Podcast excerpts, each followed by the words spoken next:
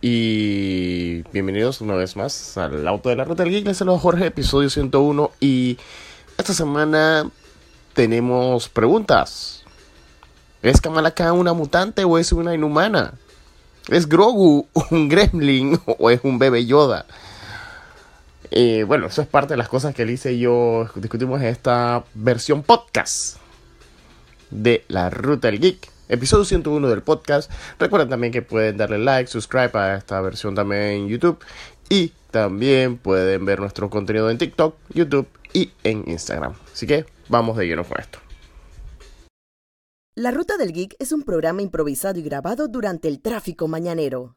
Jorge Atencio y Alicia Roger les darán sus opiniones sobre lo último en la cultura popular. Les advertimos que pueden haber comentarios o palabras fuera de tono, sonido ambiente muy alto, pero lo más importante, hay spoilers de las últimas series y películas. Hello. Hello, Bienvenidos una vez más al auto de la Ruta del Geek. Les saluda Jorge y, Alicia. y Alicia. Feliz episodio 101. Ya, yo- eh, este es el challenge, este es el challenge. va a Hacer más de 100 Es un nuevo episodios. siglo de episodios. Un nuevo ciclo de episodios. Bastantes horas consumidas, como dijo nuestro amigo Teddy. Bastantes neuronas quemadas. Eh, oye, pero qué raro. No, bueno, no sé cómo están las cosas en otros países, pero por lo menos acá en nuestro país es curioso. ¿no? Nosotros nos pusimos bien super pro cuando estalló la pandemia. Teníamos que incluso haciendo lo- lo- grabando los programas yendo camino al supermercado aprovechando que todavía hayan suministro. Y ahora por las situaciones económicas y políticas de- del país, es como que estamos dando un completando el círculo porque de nuevo tenemos que ir a, a- a- a- de nuevo estamos en modo apocalipsis prácticamente. Sí, es que lo que pasa es que, bueno, obviamente todas las cosas que están pasando en el mundo, o sea, veníamos de la pandemia, o sea, no, Ajá. no, todavía estamos disque disque trastabillando, o sea, estamos Ajá. como Rocky antes de que Apolo le metiera el último puñetazo. Exacto. Y viene casualmente em, todo lo que está pasando lamentablemente en Ucrania, la pérdida de vidas humanas, todo esto y el, la situación que ha causado con el petróleo. Que, o sea, sí, sí muestra una señal de todo eso, de que, o sea, nosotros nuestra dependencia del combustible para básicamente todo, eh, esto, o sea, eh, qué feo, ¿no? Porque al final de cuentas el precio del combustible regula el precio de absolutamente todo y han subido cosas desde lo fundamental que todos necesitamos como los alimentos, las medicinas, hasta cosas ya un poco más superfluas, pues como los boletos de avión están impagables. O sea, al final de cuentas es como que, hey, en verdad, si se lo hubieran metido a otras fuentes energéticas, o sea, todos sabemos las 10.000 teorías de conspiración que hay, más las razones financieras y eso detrás de mantener el petróleo, aunque no es la mejor opción, pues. Pero el asunto es que sí, o sea, gracias a todo eso, otra vez los países están inestables, la inflación está por las nubes. Esto, afortunadamente los servicios de streaming nos han mantenido entretenidos en casa porque otra vez no se puede salir, pero por diferentes razones. Esto, y sí, pues la crisis ha llegado a un momento de que ya estamos en Scavenger Run, tiempo de Walking Dead, de ir a ver donde hay ciertas, sobre todo las cosas frescas. O sea, no, no es que hay una crisis de, digamos, tuna, sardina, spam. pero más que nada frutas, verduras. Las frutas y los vegetales estamos en crisis porque todo venía, o sea, nosotros vivimos en la ciudad y todo venía de afuera de la ciudad, del campo, pues, obviamente. Y el campo está cerrado, pues, y está cerrado con justa razón porque en verdad el costo de la vida está wow. Entonces, eh, eh, es una combinación de factores. Pero sí, o sea, de hecho cuando ya tú ves cosas como Resident Evil y eso ya, ya no se siente tan ficción, sino como que en verdad estamos en medio de virus en medio de crisis de comida por diferentes razones. Hay países en los que no hay fórmula para los bebés. Exacto. Esto no hay no hay sumi- no hay insumos femeninos. O sea, y es súper curioso que ahí es donde me imagino que empezarán con el movimiento otra vez una vez más de la copa menstrual por el hecho de que no, Ujú. no hay insumos, o sea, Ujú. es una cosa impresionante, o sea, todo el daño que nos hizo la pandemia nos sigue haciendo. Entonces sí, o sea, ya, de hecho yo siento que por eso es que ciertos tipos de contenido, o sea, yo sé que por lo menos Miss Marvel no le gustó a todo el mundo, Ujú. pero era como refrescante ver algo en lo que no había una pandemia Ajá. y con todo y todo, la familia de ella estaba viviendo normal. O sea, no, no se trataba de una crisis económica, no se trataba de estamos perdiendo la casa y eso, como otros contenidos que sí tratan de eso, que tú estás como que, dude, ese, ese es mi día a día, ver cómo subsistir. no necesito verlo en el O entretenimiento. si no, contenidos como que te quieren dar la esperanza, entre comillas, de que ya pasó. O te quieren decir que ya pasó para poder justificar una cosa mucho peor. Por el menos el caso de Resident Evil, eh, la serie de Netflix, que tiene como tres episodios que cada vez que alguien dice, sí, este es el virus T, y alguien dice, oh, es como el COVID. No, es no, peor. es que, es que al final de cuentas el COVID fue algo tan grande que sí ya es algo que tú tienes que mencionar que pasó. O sea, el entretenimiento en su mayoría, dependiendo del tipo de programas, de hecho yo creo que yo lo mencioné en uno de los podcasts del, del ron de los primeros 100, Ajá. Eh, um, a mí me encanta The Good Doctor. De hecho, estoy atrasada en la última temporada, pero para mí la serie es muy buena. Yo sé que la coreana puede que sea mejor y más corta la original, pero la serie es buena y este chico es muy buen actor. De Esto, Freddie Highmore. Freddie Highmore. Ojalá hiciera más cosas. La, la cosa es que viendo Good Doctor, ellos sí le dedicaron como dos o tres episodios, no mucho a la pandemia, porque es una serie de hospital. Y lo Ajá. tuvieron que abordar y de hecho murió un personaje muy querido, murió casualmente de COVID, y ellos sí te lo contaban desde la perspectiva de los doctores. O sea, no sabemos qué hacer, esto empieza Ajá. como un resfriado y, de la, y en horas se empeoran y se mueren. Y, o sea, toda esa crisis, o sea, da una perspectiva a los que no somos personal médico porque no lo estamos viviendo. O sea, lo Claro. que nosotros estamos viviendo es vamos a encerrarnos porque tenemos miedo de que nos dé esta vaina. O que O- venga un loco desesperado y, se no- y, y se- y nos quiera golpear en medio de, de que- lo que vamos en nuestro su- búsqueda No, o sea, pero a lo que yo me refiero sí, o sea, pero nuestro temor era otra cosa. Nos da miedo que nos dé esto. Nos da miedo que haya otras consecuencias, acabe la comida por esto. Nos da miedo ese tipo de cosas, pues. Pero no, no es la misma, o sea, nuestra historia no es la del personal médico. O sea, nosotros no somos personal médico. O sea, nosotros nos pudimos, ah, las empresas nos mandaron a trabajar en casa, trabajamos en casa, y ya para nosotros salir era opcional, era cosas como, ir a esto no voy porque no lo siento seguro, solo voy al supermercado, ah, el supermercado me lo trae a domicilio mejor, y todo eso, pero no es lo mismo que el personal médico, que no es una opción, o sea, no era que tú podías atender a todos tus pacientes por Zoom. Exacto. Entonces, eh, es bueno que cuenten esa realidad, porque aunque obviamente estos son personajes ficticios, pero te dan un pantallazo a lo que estaba viendo el personal médico, o sea, que fue bueno que lo hiciera. Pero el problema es que no podías quedarte en el COVID por siempre. Entonces, lo que hicieron todos estos shows, de hecho, Good Doctor lo que hizo es que él, después de los dos o tres episodios que les dedicó al COVID, él sí hizo un salto diciendo, tanto tiempo después, o sea, no te vamos a decir tanto porque en realidad no sabemos esto cuando acabe, pero estas historias que te vamos a contar ya no van a tener una temporalidad porque lo único que te queremos decir es después. Pudieron haber pasado dos años, seis meses, no sé qué, pero esto es cuando ya todo el mundo está vacunado y ya quitan las emergencias a nivel mundial y se acabó. Porque no podemos seguir girando, o sea, hay más historias que contar en un hospital. Exacto. De hecho, yo empecé a ver una serie británica que la empecé a ver en un engaño total de Apple. Sí, porque el título se llamaba es que This is going to hurt y te Y, y ponían a... decían que era una comedia. Ajá, y te ponían al, actor- al- al actor este que Ben Whishaw, el que hace Ajá. el que hace de Q en las películas de James Bond de Daniel Ajá. Craig y que es la voz de Paddington en las películas de Paddington en el audio original en inglés. Tú estás pensando que con esas dos referencias, No, y ellos te dicen, o sea, el resumen te dice claramente esto es una comedia. O sea, Ajá. yo no sé, o sea, tal vez es porque yo no soy british, pero a mí esa serie no me da risa, me deprime. O sea, tal vez un humor bien bien negro y seco. No, es que lo que pasa es que él es doctor en un hospital en Inglaterra. Esto tiene el caso particular de que él es gay, pero está en el closet. Okay. Entonces, él tiene toda esta presión de que él vive una mentira porque él no se lo ha dicho a prácticamente nadie. Si de hecho a él le preguntan por una novia, que él inclusive dice que la novia lo dejó y después tú descubres que él tiene el novio, pero que como él quiere subir en posición en el hospital, a él no le conviene que sepan que es homosexual. Entonces, eso por un lado. Por otro lado, él es de estos doctores tiempo de House, o sea, el man es brillante, solamente que el man tiene un carácter muy particular, es amargado. Pero lo que le pasa es lo siguiente. En el primer episodio, en medio de que él está atendiendo a las personas y todo esto, hay una muchacha embarazada que ella fue al hospital porque ella siente que algo está mal Ujú. pero en los exámenes preliminares, o sea, en nada se ve que ella tenga absolutamente nada. O sea, que es como la típica paranoia, o sea, muchas veces pasa, o sea, los embarazos tienen sus riesgos intrínsecos. De hecho, la tasa de muertes por natalidad son bastante altas, inclusive en algunos países, con todo y lo avanzada que está la ciencia. O sea, es un riesgo.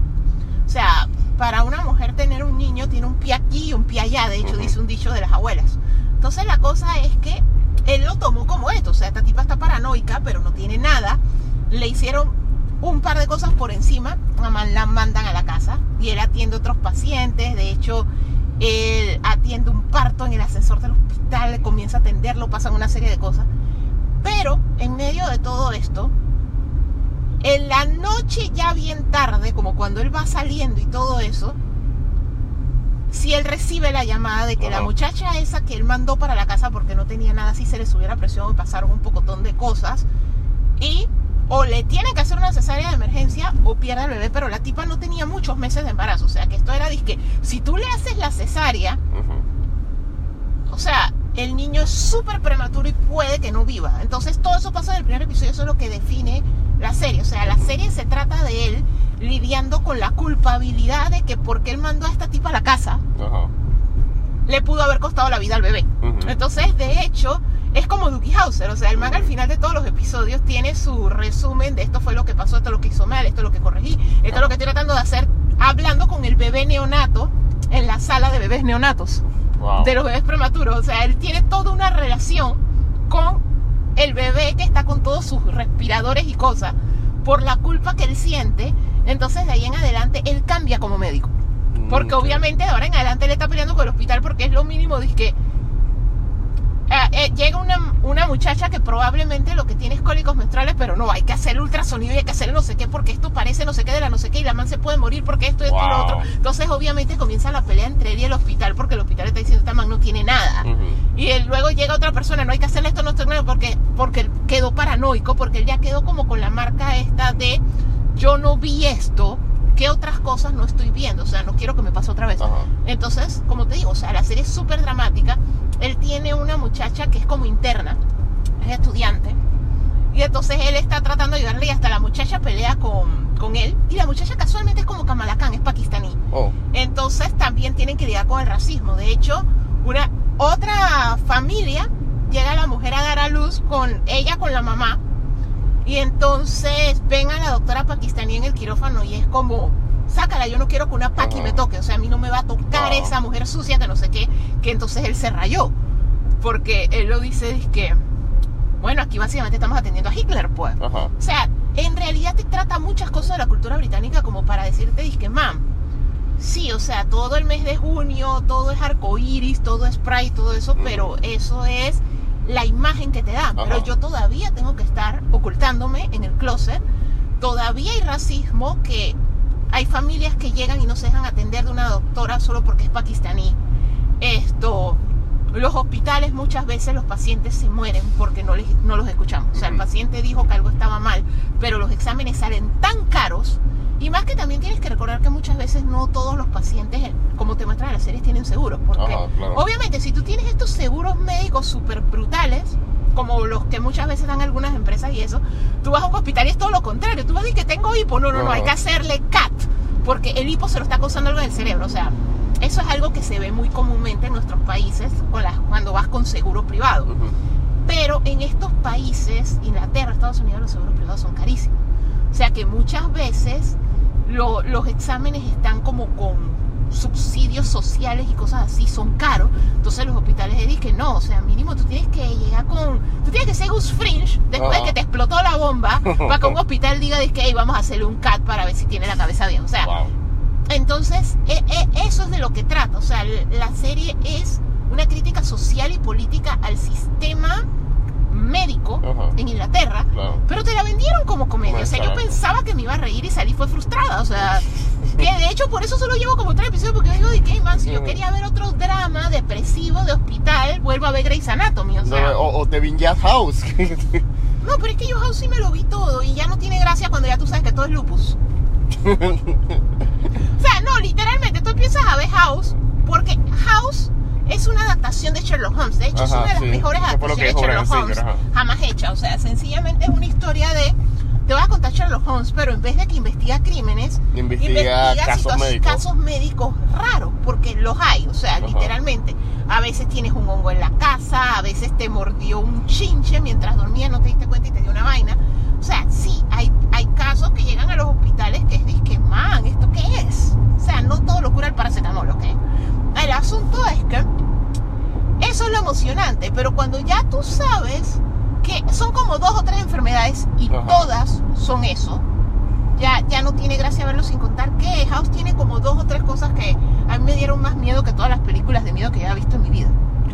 Cosas como el hecho de que te traten con radiación, Ujú. una cosa que no es radiación, y tú tengas una infección y Ah, después sí. te mueras porque sí, no porque eso siempre pasaba en inmune. House. Eso siempre pasaba en House, no, que no, siempre no, es que llega el paciente con el caso raro, Le investigan, le hacen un lo- lo tratamiento y en la mitad del episodio resuelve que, ah, no, no era eso. O sea, el man ya tiene como, como No, cinco pero no horas. es que no, no, pero es que no era, no es que no era eso. O sea, la estudiante de recuerda que él tenía el negrito, En- la fula en el, en el el fulo. original. En la, la original, ¿no? o sea, los que empezaron Ajá. eran los tres. Ajá, Recuerda que uno de los estudiantes de la muchacha murió ajá. casualmente por eso, porque a ella le hicieron radiación pensando que con eso la iban a salvar y la man tenía una infección. Ajá. O sea, los manes le mataron el sistema inmune. O sea, la man se murió de resfriado porque el sistema no podía pelear contra el resfriado y esa vaina fue horrible. Ajá. O sea, eso fue peor que la muerte de George en Grey's Anatomy. Y ahí fue que yo dije, que no man, o sea, esta serie es para verla una vez en la vida porque tiene muchas cosas que son dije súper mega shocking. O sea, igual es Grey's Anatomy. O sea, Grey's Anatomy no es de que Friends dice que voy a volver a verme todo Grey's Anatomy porque Grey's Anatomy es una tragedia, coño. No, es y que todo el mundo se muere. que ¿En qué punto tú dices que puedes volver a ver Grey's Anatomy si esa vaina todavía no se ha acabado? No, pero al punto que yo me refiero es que hay series, es como Friends. Ajá, Friends tú la veías en syndication mientras a la vez la veías en vivo. ajá. porque era una comedia. Pues a la gente que le gustaba Friends, porque en realidad hay mucha gente a la que no. Entonces, al final de cuentas, es, Ese ruido, para los que no saben, era una moto que nos es una pasó. moto en el corredor que yo no sé dónde va Meteoro, pues, porque va matándose. La, la cosa Pensé es que era una moto de Tron. o sea, en Grey's Anatomy tiene algo. Hay, hay ciertas particularidades cuando tú haces storytelling de hospital. O sea, todos los géneros tienen tropes, ¿ok? En las series de hospital les gusta tratar con urgencias atendiendo trauma, que es lo que ellos llaman, o sea, si hay un médico que nos escucha nos puede corregir, pero eh, a- en términos de televisión es cuando ocurre este mega evento, o sea, se cayó el metro, hubo un terremoto, pasó un huracán, se estrelló un avión con la una avioneta con la mitad del elenco de la serie, hubo un entró un loco con metralleta y le disparó un montón de gente en algún lado, o sea, que es cuando lidian con una emergencia. Entonces, eso se les hace emocionante en términos de storytelling porque todos estos doctores volviéndose locos, va a morir gente, lo cual es emotivo porque luego tratas con el doctor con la psicología, aprovechas y matas a alguien del elenco y eso es súper shocking, entonces los ratings se te suben porque aún la gente que no ve Grey's Anatomy, y Grey's Anatomy es así, o sea, eso es que ya yo había dejado de ver Grey's Anatomy hace años, pero dicen que se murió Max Dream y yo tengo que ver cómo se murió.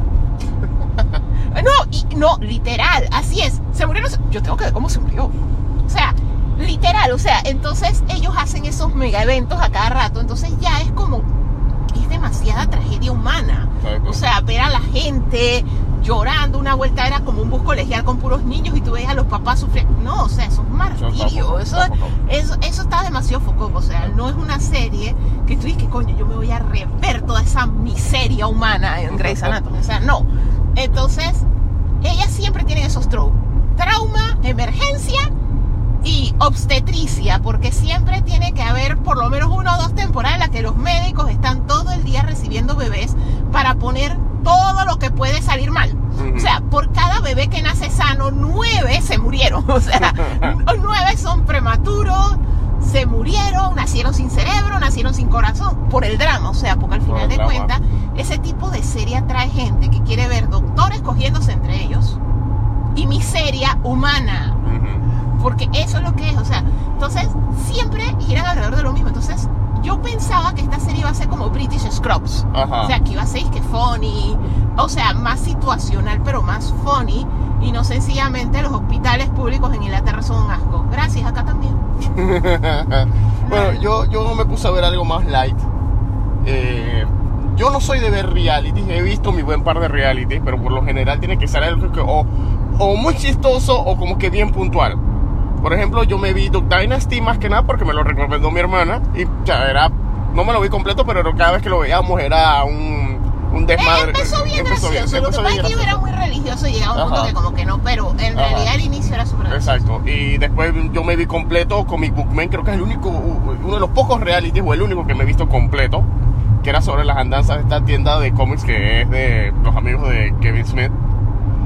Y bueno, esta vuelta me encontré con el reality que ya había visto bastantes promos. O sea, WWE, la Confederación de Lucha, eh, que ha estado teniendo un año, años difíciles desde, la, desde, desde incluso desde los meses previos a la pandemia ha tenido años difíciles. El- y de hecho ellos eh, tiraron su WWE Network, que era su servicio de streaming, que después eventualmente lo tuvieron que cerrar y asociarse con, con Peacock. Ellos tienen un deal desde hace años con USA Network y Universal para ellos poner su, pues, su gente y su programa. Sí. El- ellos tienen bastantes realities en, eso, en ese contenido, pero como que no todos llegaron al top de lo que fue este, el de Miss and Mrs. Y yo es que voy a chequearlo a ver qué tal. Porque no puede ser de que si no está saliendo bastante promos en todos lados, es porque maybe there's something good in here. No, también porque lo están súper promocionando. O sea, le están apostando. no, exacto, pero entonces que, para, que entre todos los reality que ellos han hecho de sus luchadores, que, que le estén apostando bastante a ese y que vamos a ver qué eso va. So, básicamente la, la- la premisa es que es este luchador de The Miz, que él ha sido campeón de lucha varias veces.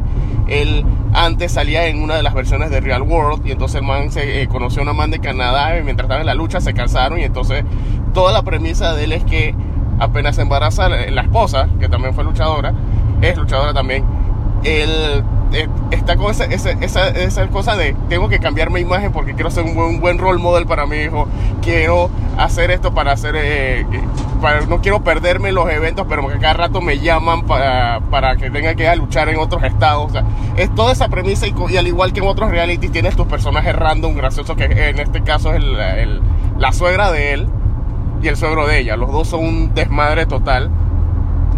En especial porque, en especial porque la suegra no habla muy bien inglés, porque como vienen de Canadá, la suegra no habla, Ah, es del lado francés. es del lado francés, ajá, ella es de Quebec, es del lado Ok. francés. Y entonces la madre siempre se enreda, de, de- con- de- tanto, él- tanto la esposa de él como la suegra se enredan hablando. Y entonces el papá de él siempre es de como que se tra- siempre trata de, de- de aprovecharse de que el hijo lucha, pues. Y, y el man, man literalmente estaba vendiendo unos inodoros con la cara del, de- de- del mes. Pero la cara del mis justo con la boca abierta en el Sí, hueco. es que yo siento que ese formato de reality, que era lo mismo que tenía Doc Dynasty, Ajá. es el hecho de que la cultura redneck de Estados Unidos da risa. Ajá. Entonces, y el hecho ese de que culturalmente, aunque, o sea, te volviste rico, manejas dinero porque eres luchador y te ha ido bien, Ujú. pero sigues siendo esta Ajá. persona de esta subcultura. Entonces, Exacto. cuando tú lo ves, da súper risa Ajá. porque ellos no están listos para la vida que están viviendo. pues. Exacto, y entonces, eh, y entonces la premisa también del show es que él, lo que da más risa es que eh, dentro de su personaje, o la forma en la que él se desenvolve cuando estaba en Real World y su personaje en la lucha es que el man es un asshole. Ajá. No tanto un asshole de que sea un imbécil de, "Oh", no, un asshole de que se cree la gran vaina. Es antipático. Es antipático. Y la gracia del programa es ese, que él, por efectos del reality show, o de entre comillas reality, tra- eh, eh, lo que te están mostrando es que él dentro y fuera del ring es así, antipático. Y por ser antipático es que todo le sale mal. Pues el mal es que por lo menos que un episodio que es de que el aniversario de ellos, el aniversario de boda de ellos, y la la, eh, la- la tipa le, le- le regala un billboard en medio de Los Ángeles, un, una valla donde dice que es el mejor papá del mundo. Ajá. Ya el man le compró a ella que unas propiedades en Marte, una, una propiedad de terreno en Marte. Y en otro episodio que el, el- la tipa dice que "Ey, v- vamos a, a- vamos a tomarnos unas vacaciones, un, un- un break, vamos a escapar de, vamos a mi mamá con, con los niños y vamos a darnos una escapadita. El man que dale. Y el man lo que hace fue que se va a una feria del renacimiento. Se va a una feria del renacimiento y la madre, ¿qué carajo hacemos aquí? Y de una vez le salen los, los manes de la feria del recibimiento de que, como estos manes están vestidos normal, pero los manes de la feria están en su modo cosplay, el, el- el Sí, o sea, tan renacentista. tan renacentista. Lo más es que veo que ustedes tienen un caso de desnudez. Lo más es que, ¿qué? Que no, es que no tienen los atuendos requeridos para estar en nuestra. Entonces, cuando el man le dice que, señor, ¿cómo se llama usted? El man que yo soy de la casa Misarian. Yo he derrotado el castillo de John Cena. He aplastado el castillo de la roca. Me he apoderado de los terrenos de Bray Wyatt. Entonces es que. O sea, es, es- es una- es un concepto. de- Me, me agrada el concepto porque también te ponen eso de que el man, como el man se, se lleva con los otros Luchadora. con los otros luchadores. El man tiene los que son de que sus amigos. El man a veces le ha tocado de que comparte cosas de su vida con una, con una luchadora, pero la luchadora es japonesa y ella no habla inglés. Ok. Y, y una vuelta también que el man tenía es que una. El man se fue es que a conseguir una figura de otro luchador. Es que una edición rara que tenía la pintura diferente a como salía. Entonces el man la pone, la pone la figura ahí en, en la oficina. Y le dice tanto a la esposa y a la suegra: No toquen eso, que eso yo lo voy a hacer para el programa de este otro man. Para, para que lo vamos a, a ver si lo vendemos live. Ok. O sea, el man nada más se fue. Cinco minutos después, el perro se había robado, se, había mordido la figura. Yo me dije, "¿Ahora ¿cómo reemplazo esta Ah, pero es que tú tienes que saber cómo funciona cuando tienes perro. Ajá, eh, eh, eh, me gustó bastante todo, todo, todo- toda esa premisa y la, y la dinámica que estaban manejando. O sea, sí, sí vale la pena que le estén proporcionando bastante. De hecho, yo creo que ellos no, pues, no le ponen ningún otro de los realities que tienen. Cinco minutos más tarde. Y volvimos. Esta semana salieron. Salieron dos trailers, creo, pero la, la gente se ha quedado de que, ok, ¿esto va para streaming o va para cine? Pero los dos trailers la gente se quedado de que, ¡guau! Eh, por lo menos tenemos el trailer de La huérfana, First Kill. o- eh, eh, ¿Sabes qué? Si hay algo que a mí me súper molesta. ajá. O sea, es esa vaina de que las historias ahora todo lo quieren contar en desorden. Ajá. O sea, tú a veces puedes entender con franquicias establecidas, porque, o sea, tú sabes que hay plata en Star Wars. Entonces puede que tú digas, que chuzo, no sé qué contar para adelante, Ajá. voy a contar para atrás. Pero, o sea, la friki huérfana. O sea, yo, yo comprendo que hizo su plata, Ajá. porque es una película de miedo y las películas de miedo cuestan peanuts. Ajá. Así que con que hagan disque 25 millones de dólares, ya ganaron y hasta triplicaron la inversión. Correcto. I know that. O sea, eso, Correcto. eso es normal.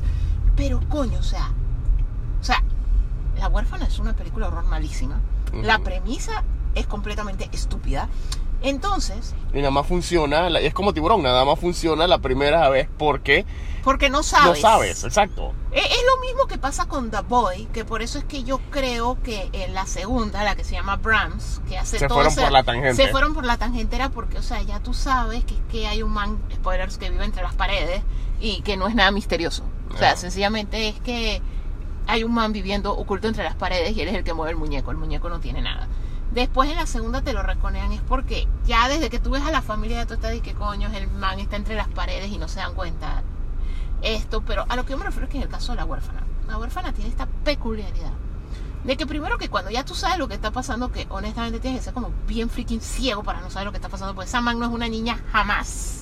En esta menos, porque si esta es una precuela, y esta está más vieja, la man está se- arrugada. o sea, es la misma actriz. y está arrugada, o sea, es la misma actriz.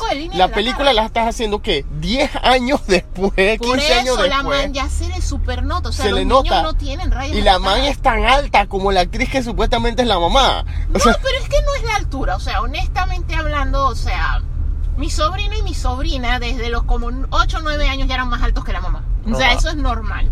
Porque em, genéticamente, usualmente lo sí, que pero en determina- esta, no, pero no en que- esta, no, pero en esta película sí es importante que la pelada sea de- se vea demasiado alta. No, porque al final de cuentas, es lo que yo te digo, o sea, la estatura, genéticamente hablando, usualmente la determina tu lado paterno. O sea, tú te guías sobre todo si tú eres mujer. Y eso va a pasar mucho. Y, y lo, lo han visto mucho en la calle. Tu mamá puede ser una píldora, puede ser súper bajita, pero si tu papá es alto, lo que determina qué tan alta va a ser la hija es el papá. Entonces, ver una chiquilla de 8 o 9 años que a esa edad ya sea más alto que la mamá, sobre todo en las mujeres que crecemos en la adolescencia, o sea, las mujeres crecemos hasta los 15 años. Los hombres crecen hasta los 25. Entonces, es perfectamente normal. O sea, yo no recuerdo exactamente la edad a la que yo pasé a mi mamá, pero fue antes de los 12. O sea, eso es normal. Yo no lo digo por la estatura. O sea, yo fui una niña alta, mis sobrinos son, han sido niños altos. ¿ok? Y yo te lo puedo decir. De estatura son altos, pero tú le ves la carita, es un niño. O sea, es un niño grande, pero es un niño. Mi problema no es el tamaño, porque como te digo, por vida propia, yo sé lo que es un niño alto. Yo fui una niña alta. Pero la carita es un niño, o sea, tú puedes ver, o sea, mi sobrino tiene nueve años y tú lo ves y puede que tenga el tamaño de un chiquillo de 14 porque la, la media de estatura en Latinoamérica, por lo menos donde vivimos nosotros, no es muy alta Ajá. esto. Pero tú le ves la carita y es un niño. O sea, tú no puedes decir este es un man de 14 años. No, se nota porque tiene cara de niño, independientemente que sea grande. Se ven como niños grandes. Esta man no se ve como una niña grande, esta man se ve como una mujer, el cuerpo que tiene, el desarrollo y repito, tiene líneas de expresión marcadas en la cara. O sea, ¿a qué niña tú le ves líneas de expresión? O sea, las líneas esas, las patas de gallo que te salen a la vez, con la edad. Mam, una niña con patas de gallo, coño, yo no tengo patas de gallo y esa niña tiene patas de gallo. O sea, mam, makes no sense. O sea, ese es mi punto, que eso de, ah, no, es una mujer adulta, pero porque es toda chaparrita, se hace pasar, mam, tiene que ser asiática. Y no, no, no es racismo ni nada, sino es el hecho de que la mujer asiática es piel de porcelana y muchas veces son bajitas. Entonces, una mujer asiática de 30 años, maybe, maybe, la cara la pueda tener que pase como de 15. Normal, perfectamente normal, porque son muy de porcelana, sobre todo las coreanas. Pero coño, esta chiquilla se le nota la edad. O sea, tú estás diciendo que estos manes están como ciegos o qué, porque ni siquiera le hicieron deepfake. O sea, al final de cuentas, desde la primera no funcionaba, porque el cuerpo y cómo se mueve, porque tú te vas desarrollando. O sea, los niños, por más altos que sean, no tienen la gracia que esa mantenía. Para cómo se manejaba y todo. No era una niña. O sea, eso era como si tú me fueras a mí a decir ahorita mismo que cualquier muchachita chaparra, tú la viste de la chilindrina y es una niña. No, eso no funciona así. O sea, que los mexicanos hayan querido vendernos eso, no quiere decir que sea real. O sea, a esa man se le notaba que era una doña con pecas. De hecho, es la razón por la que a mí no me gusta Chespirito. No, man, esa, esa vaina. Y ese es el origen del Oncanibali. O sea, el origen del Oncanibali no fue el CGI. El origen del Oncanibali fue que México quiere que yo crea que gente de 60 años son niños. O sea, es weird, es freaky y deberían parar. Pero el asunto es ese de que O la, la de no es creíble. Como la de Jorge Ortiz de Pinedo, que el man era un niño y tenía el bigote. No, pero es que por eso te digo, o sea, e- e- esa costumbre mexicana, pero, o sea, eso es algo muy de su cultura. O sea, el viejo que le ponen puntitos rojos en la cara y quieren que tú creas que es un niño y que actúa como tarado. O sea, eso es algo muy de su cultura. Ujú. Pero honestamente, para mí ese fue mi primero un canibal. Y para mí era que, ¡ah! O sea, a mí me salía el chavo del 8 de noche y me daba un infarto triple Oh. 4, o sea, el Widowmaker. O sea, literal, o sea, no, a mí me daba, siempre me perturbó mucho esa vaina. Esto, pero no tanto como Fofao, la ¿Cómo vaina, la botarga esa, la botarga brasileña, que traumó generaciones y generaciones de en Ah, Brasil. yo lo, yo lo vi, yo lo vi. En lo que basaron a Chucky. Ajá. Es, es Oh. Chucky si su cabeza fuera un escroto. O sea, es la vaina más horrible de la galaxia. Pero eh, eh, el asunto al que yo me refiero es a ese, pues. O sea, son vainas súper friki, pero que culturalmente son parte de los países. O sea, la Claro, idiosincrasia claro. mexicana es vestir a doños de peladitos, ¿no? Ajá. Pero tú estás consciente que los niños no se ven así. Exacto. Y es lo que yo siento que es el problema de la huérfana como tal. O sea, yo siento que ellos siempre debieron poner como la premisa de es una adolescente, una chiquilla que se está haciendo pasar, pero que tú me vas a decir que es una mujer que lleva que treinta y pico de años haciéndose pasar por una niña en un orfanato. O sea, y nadie se da cuenta. O sea, literalmente, o sea, man, Y- o sea, Y el otro tráiler que salió que también fue un desastre total fue el tráiler de The Monsters, de Rob Zombie. pero eso va para streaming, ¿verdad? Esperemos ¿Verdad? que vaya para streaming porque Ah, o sea, tanta promoción y tantas cosas que él pues estuvo eh, publicando, el mismo Rob Zombie estuvo publicando en su Instagram diciendo aquí va la filmación, aquí están los planos de la casa, que no sé qué, o sea, ya tú sabes que wow, estoy y apenas salió el No trailer. estoy. Nadie está, o sea, puede ser, puede ser que haya sido el peor trailer de la historia. Los colores, Maybe si va para streaming es como para que uno se burle de la serie. O sea, es humor vintage, pues. Ajá. Es para que la morbees, no para que la disfrutes. Pero- Entonces puede ser. yo creo que ni para mordearla, porque hasta la, la, la serie está... O sea, la película tampoco, fuera de los personajes, tampoco se parece porque es la clásica. Vamos a hacer un, ori- un origin story, una historia del origen secreto de la familia Monster. Yo he llegado a la conclusión con los años que yo siento que yo soy una persona dance family y no Ajá. necesariamente una persona monsters. Exacto.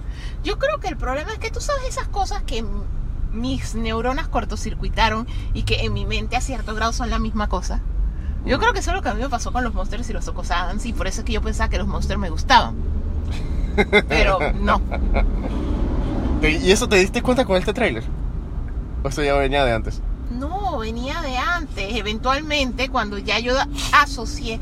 Lo que pasa es que muchas de estas cosas que yo veía de niña era lo que yo te decía, de hecho yo lo estaba hablando con Mauro, un amigo, saludos hasta Alemania, que el problema que yo tengo, como yo sufro de déficit de atención e hiperactividad, yo me aburro de las cosas muy rápido. Ajá. O sea, yo soy como los niños pequeños que un día les gusta Pepa, al día siguiente les gusta Pepa Troll, al día siguiente les gusta la vaina esa absurda de los pececitos viviendo debajo del agua.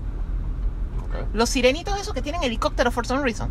Ok, los Gopi something.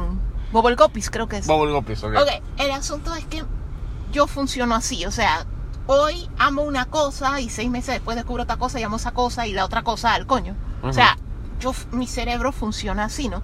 Entonces yo no, no soy tan nostálgica como otras personas en base al contenido, porque siempre encuentro un contenido nuevo, que entonces ahora todo es el contenido nuevo.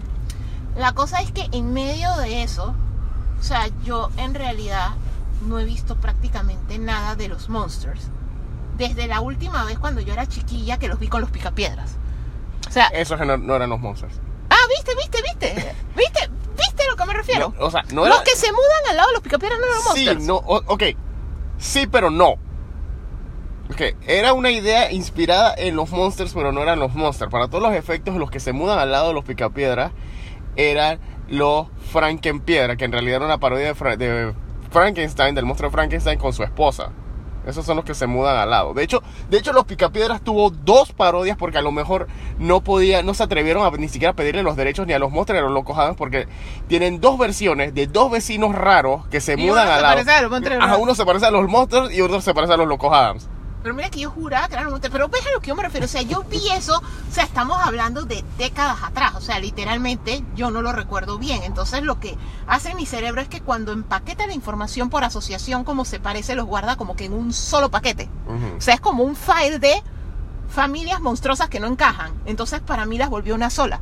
Que es lo mismo que eh, el chiste recurrente de nosotros, que yo mezclé la familia de Tan con la familia de queso cremoso. o sea, ah, yo empaqueto las cosas de una manera toda rara. Alicia pensaba que los, el niño de yo siempre tengo tan... ¡Qué Era el ratón. Era el ratón del Era el comercial de ratón que queso quería cremoso. queso.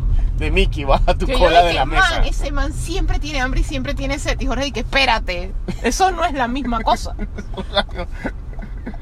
No, Tenía un mayordomo Jaime, pero unos eran unos ratones y los otros no, los otros eran personas Pero es lo que yo te digo, o sea, mi cerebro asocia y empaqueta de una manera que yo tengo franquicias que yo las tengo completamente mezcladas porque para mí son lo mismo, pero porque no, yo no las volví a ver, que era lo que yo te decía, porque yo siempre encuentro algo nuevo y entonces ya es disque, o sea, yo soy como el meme ese de cuando meten a la gente en la piscina, el meme ese de ahógate porque encontré otra cosa. Ajá, O sea, that's me. O sea, literalmente yo soy esa persona. O sea, ajá. yo soy ese meme. Oh, el, el problema es lo- los dos, los tres, los dos trailers. La huérfana y los monsters fueron unos casos del ¿pa' qué? ¿Por qué? Como la O sea, filmación como de la digo, película yo de Madame Web. ¿Para qué? Yo ¿Por qué? siento que en el caso de la huérfana, como te decía, yo siento que es un, uno de esos casos de, mam, es película de miedo. De hecho, yo hablaba eso con mi amigo Adal en Panama Comics Fans. Ujú. Y era que más, o sea, las películas de miedo salen como agua porque no cuestan nada. Yo le estaba hablando casualmente de It Follows, que es una de las mejores películas de miedo que yo he visto en los últimos 10 años.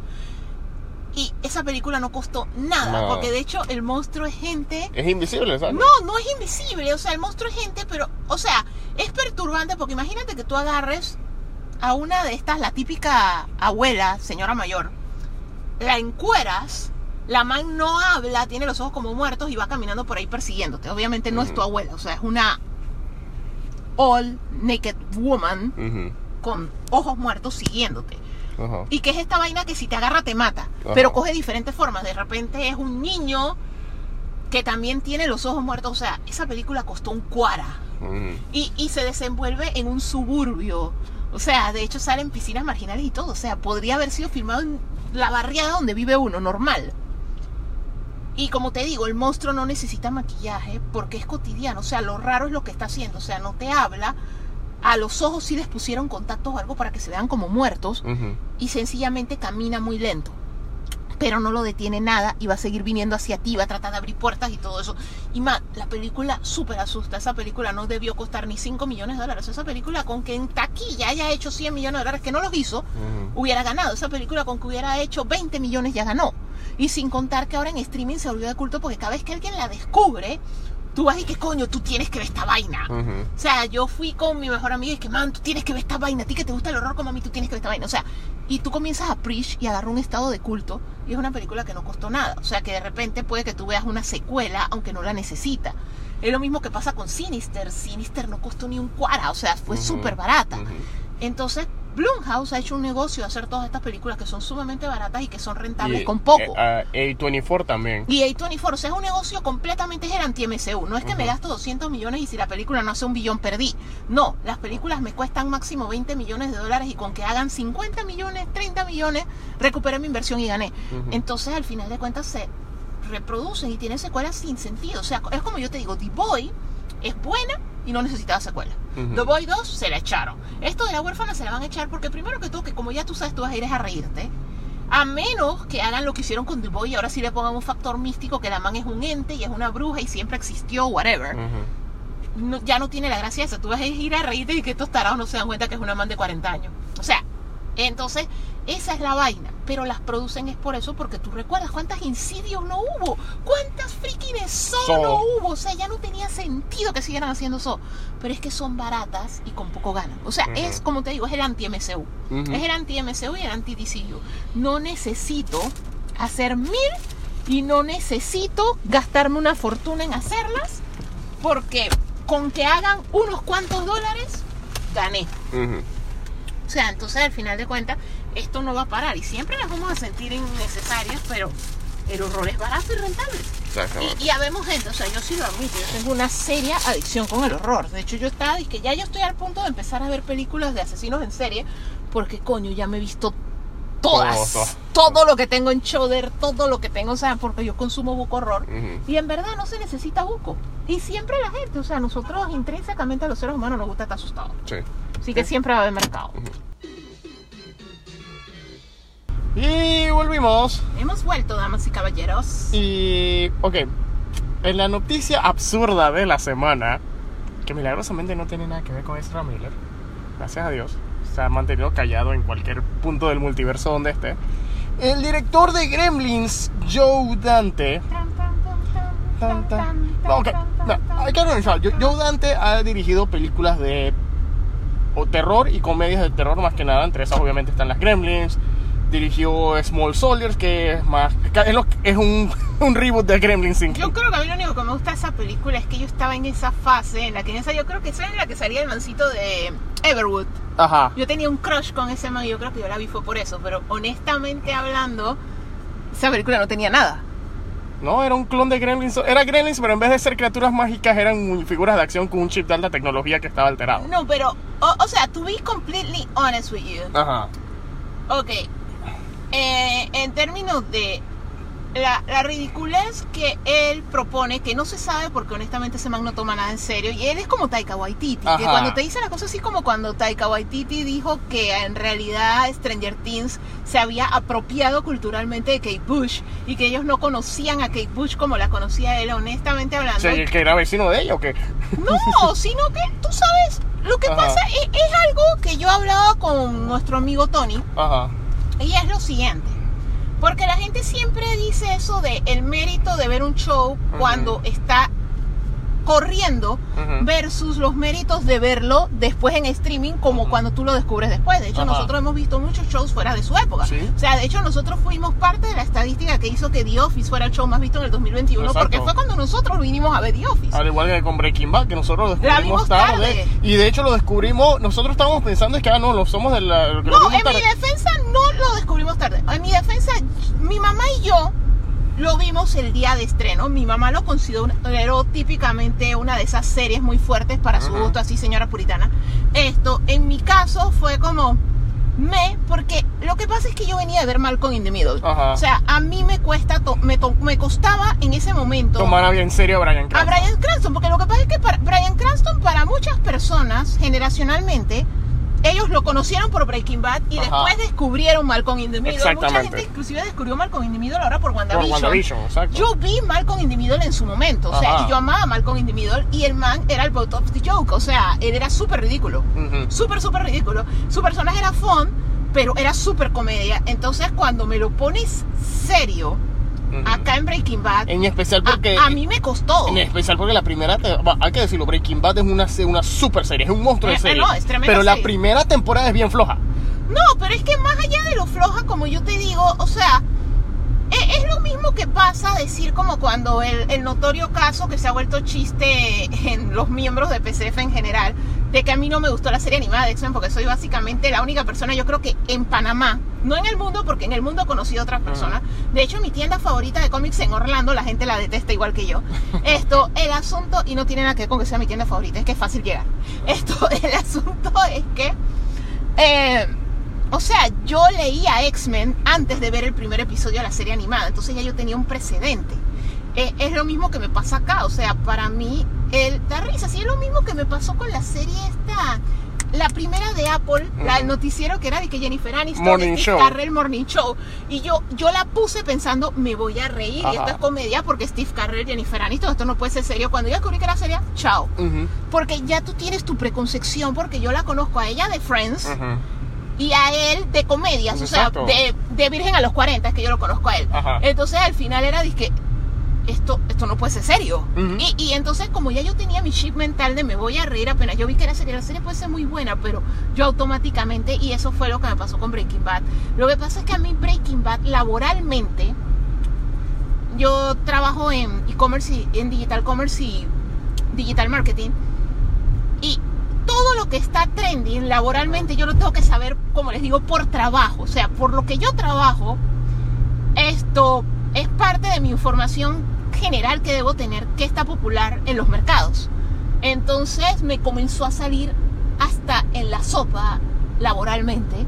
De hecho, yo tuve compañeros de trabajo que por reuniones estuvieron en las oficinas cuando lo estaban acabando o que llegaron a ir a las oficinas de Netflix y eso y que sí vieron los salones que se llamaban como cosas de Breaking Bad.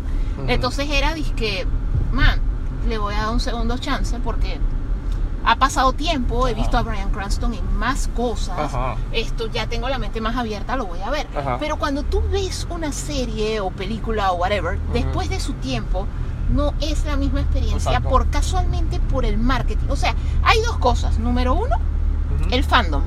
Porque la masa crítica usualmente está cuando la serie está en tiempo real. O sea, usualmente, excepto por una que otra serie que brillan en streaming y no brillaron en su momento, pero normalmente las series su pico, o sea, cuando todo el mundo habla de ellas y cuando todo el mundo las ve es cuando las están haciendo, Ajá, produciendo, ¿no? Exacto. Entonces cuando tú las ves después, tú te pierdes todo ese momentum que genera entre el marketing del estudio más la masa de gente viéndolas.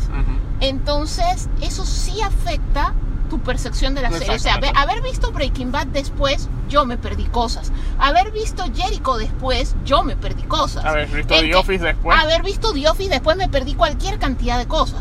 Y es lo mismo que pasa, los que vieron los después se perdieron de toda una Ujú. experiencia porque honestamente los en tiempo Exacto. real fue algo espectacular. De hecho cambió y Exacto, yo redefinió creo- la televisión Yo creo que ahora. nosotros haber visto Parks and Recreation y The Office bien tarde como que nos ayudó a entender más de cuatro memes que todavía se usan. No, sí, o sea, entiendes los memes, pero te perdiste completamente el momento. El momento, porque exacto. en realidad hay muchísimas más cosas. O sea, la realidad aumentada, la comunidad, el live tweeting, las reacciones, el tirar teorías juntos, porque honestamente ya cuando tú ves algo después, sobre todo por eso les ponía el ejemplo Flash Forward, una que cancelaron, Jericho, Lost, inclusive Buffy, tenían en su momento esto, ¿cómo se llama eso?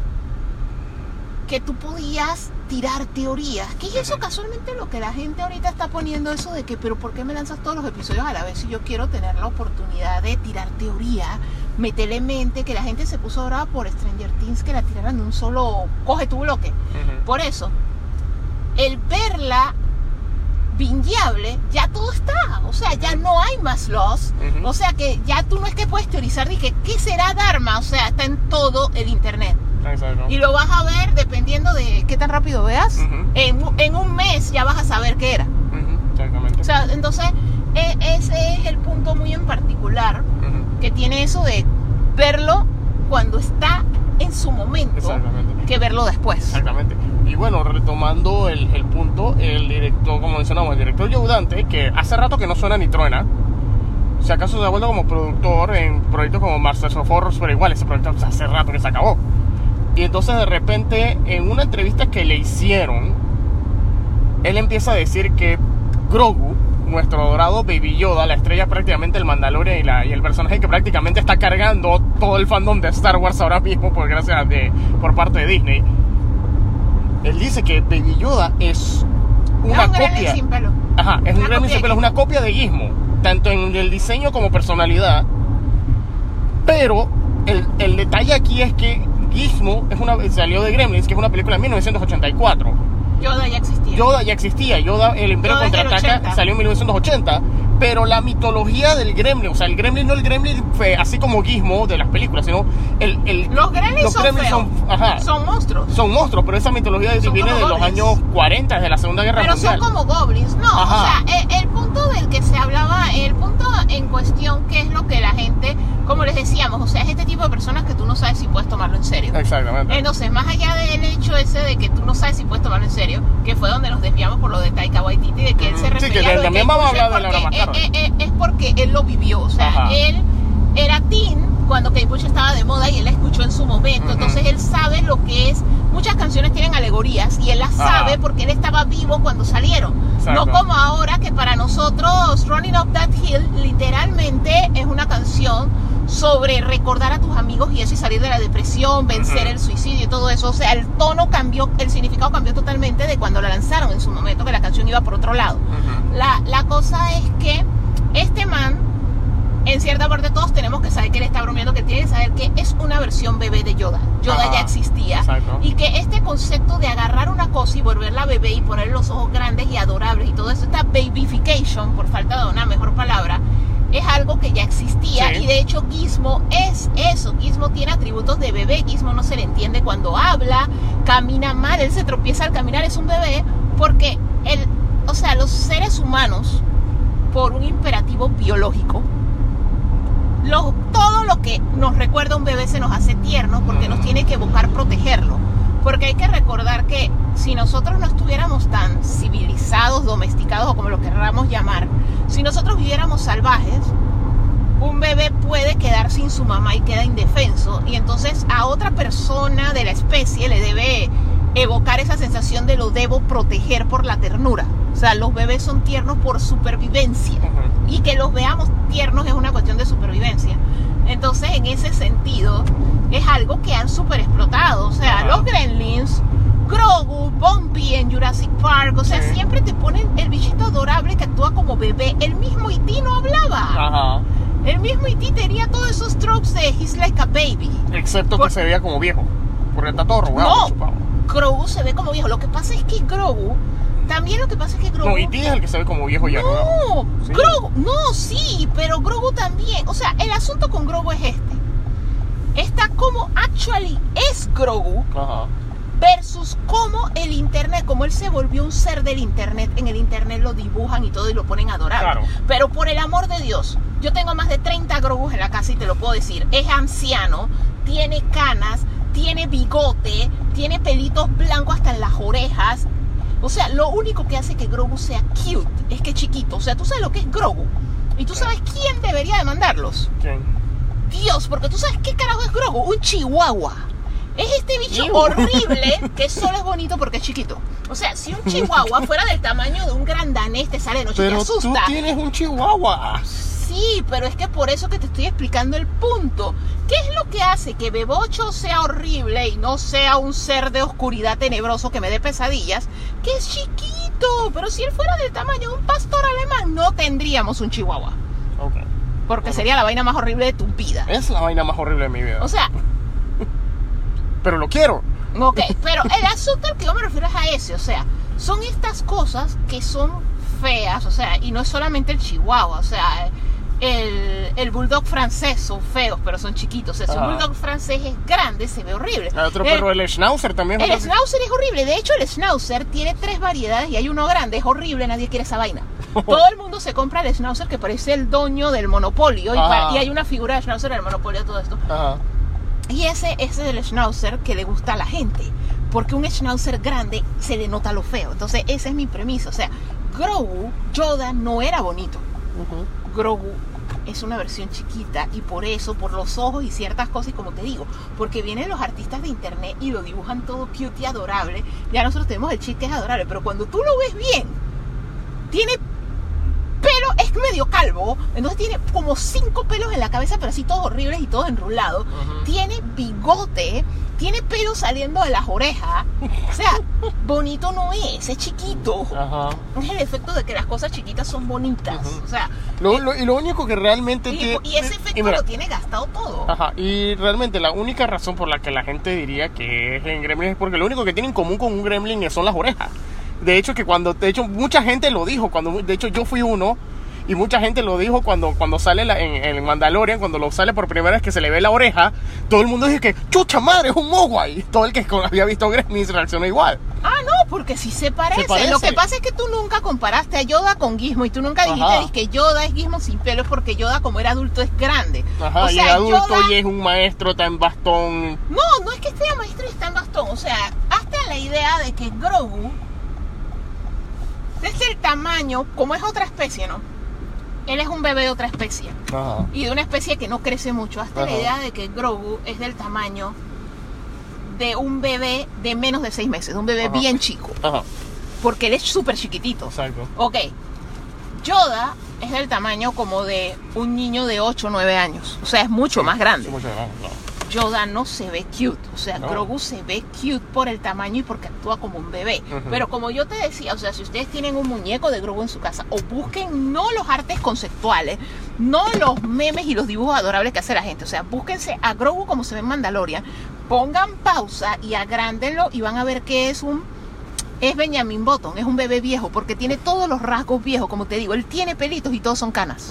Él es sumamente canoso. Sí, sí, sí. Y él está arrugado, la cabeza de él está arrugada, o sea, él es un bebé viejo. Un él es. Benjamin Benjamin- Button. Benjamin él es Button, literalmente Benjamin Button. O sea, lo que hace a Grogu cute es que actúa como un bebé Ujú, y que chiquito. De hecho, cuando yo vi por primera vez el Grogu de 300 dólares en persona, dije que esta vaina está bien fea. ¿Y a ti que te gusta ese bicho? Porque es que entre más detalles le veas, o sea, Grogu funciona entre menos detalles le veas. Por lo menos, Grogu es más bonito en Funko, porque los Funko no tienen pelo.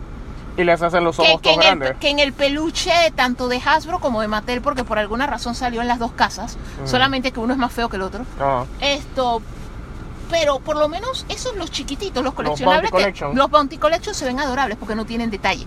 Pero apenas entre más detalle tú le pones, más te das cuenta de que él no es tan bonito como nosotros creemos. Lo que nos hace verlo bonito es que es un bebé, que es Ujú. indefenso, que es adorable. ¿Qué es lo, lo que pasa con, con Pegajoso? Pegajoso en los cazafantasmas, o sea, Pegajoso en la, caza- en, en la cómica lo ves todo cute, pero cuando tú ves el que es súper detallado de la, de la película, Es bien feo. es bien feo, tiene esta nalgota con, con, con verruga.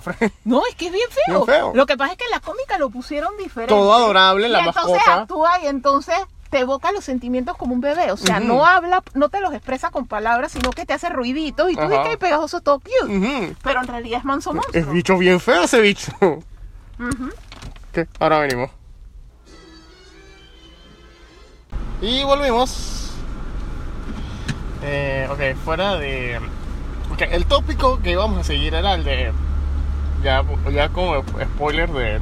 Tal vez de Kamala Khan y hasta de, de Miss Marvel y hasta de Thor. Pero antes de entrar en eso, estábamos hablando de Karate Kid. Estábamos hablando con nuestros amigos del, del karate. Y todos hemos, obviamente, todos hemos visto Karate Kid, pero por alguna razón todos bloqueamos la escena en la que Miyagi se emborracha porque es una escena bien triste. Sí, lo que pasa es que usualmente, de por sí, o sea, un niño viendo Karate Kid, Ajá. Hay muchas escenas que tú haces bloqueo mental. O sea, si no están peleando o no hay acción, Ajá. usualmente tú no recuerdas eso. Esto, pero muy particularmente, o sea, esa escena en la que Miyagi recuerda los campos de concentración, cómo murieron la esposa, el Ujú. bebé y todo eso. Esa escena es súper triste. Entonces, cuando tú recuerdas Karate Kid, no lo No recuerdas. exacto. Pero la escena sí es importante para que uno entienda lo que Daniel representa para él, que a través de la nueva serie Cobra Kai, Ajá. tú estás viendo lo que Miyagi representó para Daniel. Exacto. Pero en la primera saga es donde tú también tienes que comprender, en, en realidad, la trama, quitemos el karate. Quitando el karate, la trama de Karate Kid es muy similar a la trama de Op. Sí.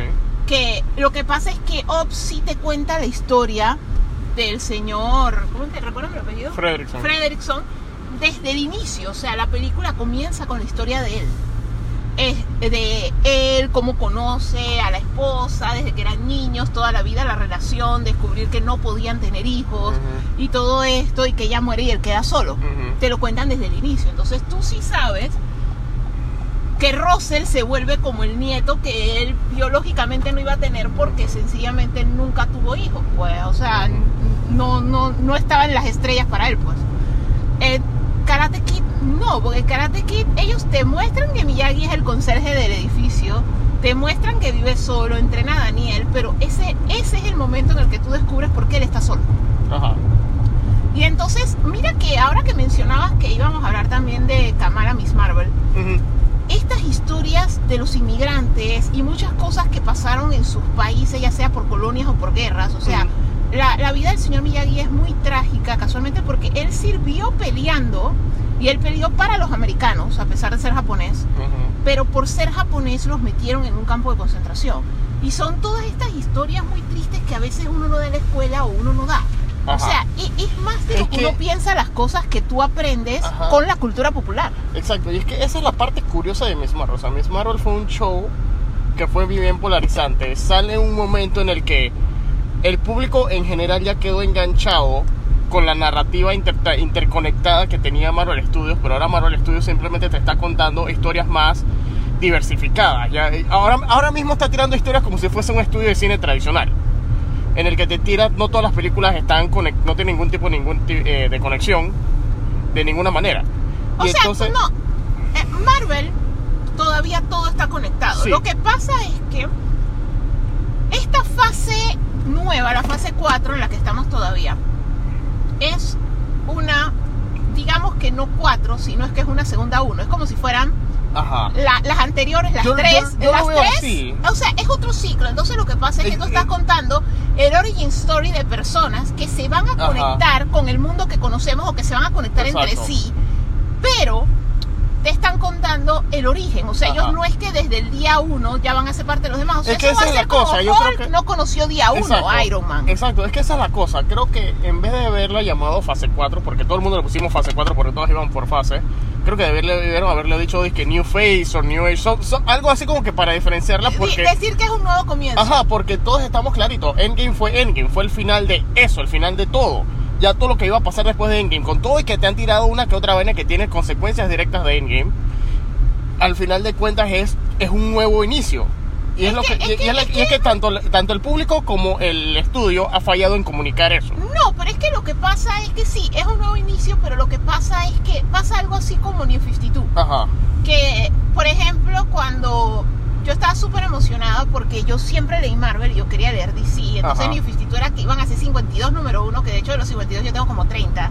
de la emoción que yo tenía por el New 52. Ujú, porque pero más que nada era porque voy a... Mi, mi ilusión como persona que no leía DC, que solo había leído ciertas historias muy puntuales, era... Finalmente voy a poder montarme en el bandwagon y ver esto porque empieza desde la 1. Entonces yo comienzo con Aquaman y perfecto, yo Ajá. todo lo estaba entendiendo. Comienzo con otro cómic que también cogí y empieza desde el inicio, la Liga de la Justicia también. Ey, estoy entendiendo, perfecto. Agarro Green Lantern, ¿qué carajo es esto? Ajá, ¿Qué, por- eh, qué está pasando? Porque Green Lantern sí decía número, uno, uno, pero, pero era una continuaba de la historia que había empezado antes del reinicio del Historias que habían 52. empezado antes del New 52 estaba continuando y decía número uno, pero yo dije yo no sé quién es esta gente, yo no entiendo. No entiendo qué está por qué, no entiendo por qué el linterna verde no es el man de la portada, porque la portada era siniestro. No entiendo por qué el man que se supone que es linterna verde no es linterna verde. O sea, ya todo había iniciado porque venía del otro, de la otra Eh, historia. Entonces, el asunto es que el MCU está en una fase así. O sea, estamos viendo el origin de Kamala, vimos el origin de Shang-Chi, estamos viendo no el origin, porque en realidad la historia de él ya estaba empezada de Moon Knight, porque en Ajá. realidad ya él era Moon Knight. Ajá. O sea, pero sí es como un quasi origin story porque es la primera vez que lo vemos Ajá. nosotros y te lo cuentan en flashbacks. Esto, estamos viendo, para ciertos personajes estamos viendo el origen, pero a la vez estamos viendo el nuevo Capitán América, que es una historia que viene desde Capitán, Capitán América, América, desde. Steve. Estamos viendo a Bucky, que también lo vimos desde Capitán América, el primer Avenger. Estamos viendo a Wanda. Estamos viendo a Wanda, que la estamos viendo desde Age of Ultron. O sea, hay personajes que su historia está continuando, los que se quedaron, hay Ajá. personajes que se fueron. Thor lo, lo estamos viendo desde la primera Thor y todavía acaba de tener una película. O sea, hay personajes que su historia ya está comenzada, pero a la vez estamos viendo personajes que es el origin. Y entonces uno está, dije, pero ¿por qué este no se conecta? Porque todavía no llegaron al punto donde se conectan. Ajá. una vez más, en la fase 1, Iron Man comienza su historia, pero Iron Man no es que de una vez dije, hey, ya, ya sé quién es Hulk y ya sé quién es no sé quién y ya vamos a pelearnos. O sea, hubo un ciclo de películas todo antes ciclo de de- llegar a la primera Ajá, Avengers. exacto. De hecho, ellos, tú como público sabían, sabías que habían cosas que se conectaban, pero ellos ninguno no se vio hasta Avengers. Sí, es, eso es lo mismo que está pasando ahora. El están, el- están comenzando cosas es que que- van a hacer que esto se conecte. Por lo Ajá. menos nosotros sabemos que Chanchica Malacán se van a reunir porque el bangle, el brazalete que ella tiene está conectado a los 10 Con los anillos, está 10 anillos. conectado a lo que tiene Chanchi. Ajá. Pero no sabemos en qué punto o cómo se van a conocer, que es lo mismo Exacto. que nosotros no sabíamos cuando Thor va a conocer a Iron Man. Ajá, pues, eh, exacto. Entonces el problema es que ya todos estábamos acostumbrados a que ya todo existía en una sola cosa y queremos ver más de eso. Y el problema es que el estudio no, no nos está dando más de eso porque el estudio ya está que quiere contar otro tipo de historias. Historias que a lo mejor dentro de fase 1, fase 2 y fase 3 no, les, no, no estaba en su plano contar. Pero es que no es por solo, otro no, lado- no es solo, es que lo que pasa es que el error de nosotros es cometer que el estudio arbitrariamente lo quiere hacer. No, Ajá. hay personas que ya se fastidiaron de que Exacto. tienen que ver 200 películas para entender la película que viene al cine en un mes. Entonces, ese público en específico le están dando nuevos orígenes y cosas diversificados. O sea, ahora hay historias que son de teens, hay historias que son de comedia, hay historias que son de acción. Estás, No, y dando- también estás otro- contando diferentes historias con la intención de no saturar al público. O sea, ya lo que está diciendo Marvel es yo produzco suficiente contenido, tanto en streaming como en cine, que ahora sí, mira lo que a ti te Pero gusta y a tu yo personaje que- míralo en la película Pero yo crossover. siento que tanto el contenido que ellos quieren hacer, más el contenido que obviamente les está pidiendo Disney para tanto el cine y para Disney Plus, hay personajes que no tienen que hacer la transición a live action, hay personajes que se pueden quedar fuera de live action, no todos tienen que hacer ese Ah, cruce. no, pero es que ellos van a tirar a live action, te lo voy a decir porque, por ejemplo, yo, mi, mi relación con los superhéroes no comenzó con cine, Ajá. Comenzó con papel. Claro. A mí me encanta leer y Claro. yo leía cómics desde que yo era tú niña. sabes que en los cómics hay personajes que son... No, no era por decirte eso. O sea, lo que yo te quería decir es que lo que yo siento que ellos están haciendo es. Ya la gente está cansada. O sea, cuando a mí me ha tocado hablar con moguls, ya sea en el trabajo, familia, eso lo que Ajá. me dicen es yo no quiero ver todo. O sea, yo puedo verte una porque yo también veo serie X, Y y Z. O sea, la gente ve cosas La que nosotros, el, el nerdo promedio, hay series que a nosotros nos pasan por fuera del radar Ajá. Que la gente sí las actually está viendo y están Ujú. invested y nosotros no. ¿Qué quiere decir? El time span, o sea, el día tiene 24 horas, Ujú. ¿ok?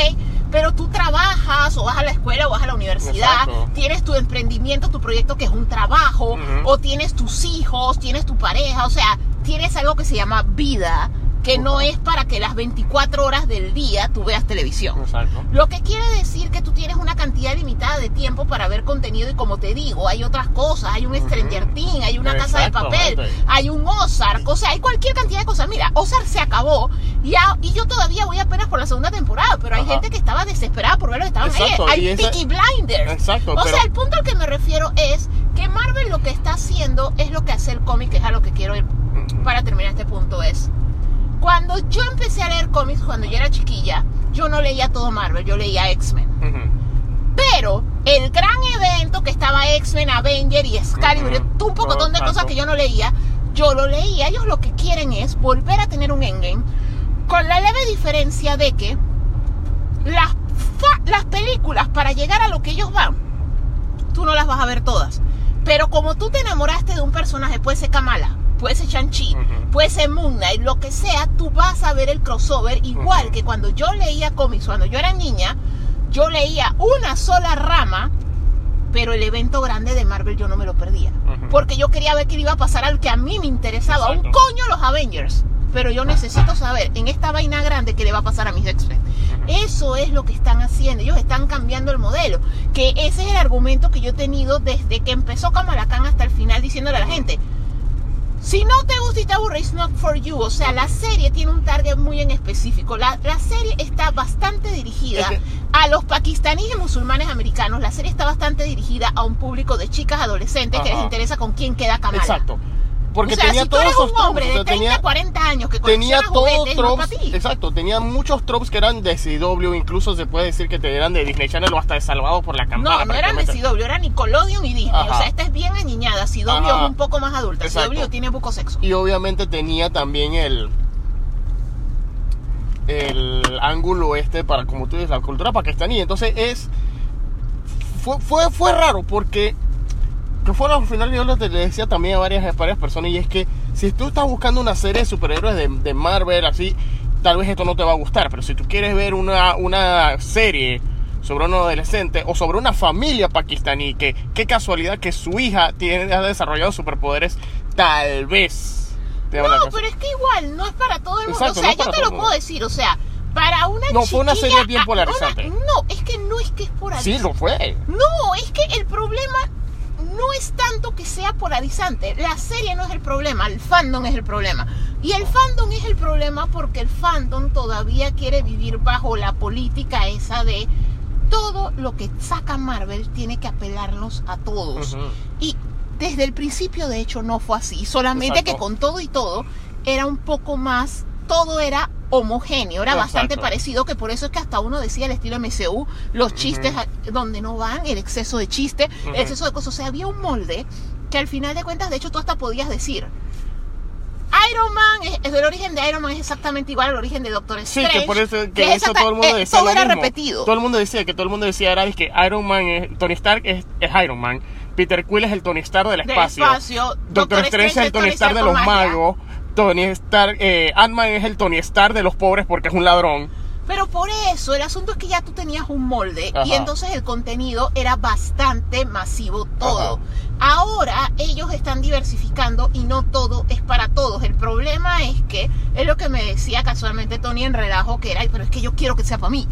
Porque al final de cuentas, sí, lo que pasa es que antes todo era para ti. Ajá. Pero coño, Disney también está consciente de que está un Peacock, está un Choder, está un Apple TV Plus, está un HBO de Max, hecho o ese es el problema, peleando que por la- tu atención. Entonces, que de hecho la serie la tiraste, la serie la tira Disney Plus en un momento en el que todos los otros estaban tirando prácticamente el mejor contenido de, de su año, porque la tiraste justo en medio de que se está acabando Big One, la tiraste justo en medio que llega Stranger Things, o sea, la serie literalmente se estrenó, fue ensandwichada por Stranger Things, o sea, el la- pero es que no fue en sandwichada, es que ese Sí es el fue. punto. No, es Sí fue porque la serie justo cuando empezó, la No. semana siguiente fue el primer Man, volumen. man, ¿Cómo man, que? man, man, man. Tú también estás missing el point. O sea, es lo que te estoy diciendo. El streaming, eso no va a parar. Lo que ellos te están diciendo es, el que esta serie le apele, la va a ver aunque estén Ajá. todo esto, porque honestamente, la gente que le apela a Obi-Wan, en su 60% no les iba a apelar Kamala, porque un alto porcentaje de la gente que quería ver la serie de Obi-Wan eran fanáticos de Star Wars de máximo 20 años como fanáticos de la franquicia. Ya con eso te estoy diciendo que no eran el age range, no eran la edad target de Kamala, en su mayoría eran masculinos, ya con eso también te estoy diciendo que no eran el target de Kamala. O sea, al final de cuentas es lo que yo te estoy diciendo, o sea, mm, el contenido, o sea, lo que pasa con Disney es el siguiente, o sea, hay un pastel. El pastel es la gente, pero es como si fuera una matriz. Es la gente con el tiempo, porque repito, el día tiene 24 horas, pero tú tienes que dormir. Así que no son 24. Ujú. O sea, ya sea que tú duermas 5 horas, hay gente que funciona con eso, Ajá. o que duermas 8, ya no son 24. Digamos que son 18. Pero de esas 18 horas, tú tienes otras cosas que hacer. exacto. O sea, independientemente de que tú seas el ser más sedentario del universo, tú de algo vives. Exactamente. Y eso algo de lo que tú vives, tú tienes un oficio. Llámese Ujú. trabajo, estudiar o whatever, tienes un oficio, tener tu empresa, Exacto. whatever. Exacto, por lo menos Tienes mira- un oficio, por lo menos mira eso te de- quita, eso te quita por lo menos de 4 a 8 horas. Exacto, por lo menos o sea, mira- tienes 10. Exacto, por lo menos mira el caso de nosotros mismos. Nosotros mismos tenemos nuestro trabajo. Tenemos que hacer el, eh, el podcast, que el podcast lo grabamos cuando estamos en el carro, cuando estamos en algún medio de alguna diligencia. Mientras que cuando estamos en la casa tenemos, eh, vemos el- el- los programas de televisión, tenemos el trabajo.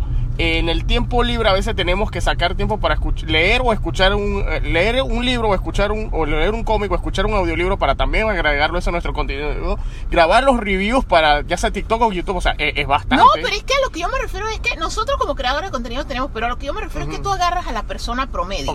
Y la persona promedio se despierta en la mañana de lunes a viernes para hacer algo. Trabajar, estudiar o whatever. Exacto. Después de eso tienes que comer. Comer también toma un tiempo. Exacto. Y no todo el mundo come consumiendo contenido. Hay gente que sí come conversando con sus niños o conversando con su pareja o, o- o socializando y no necesariamente frente a una pantalla, ¿ok?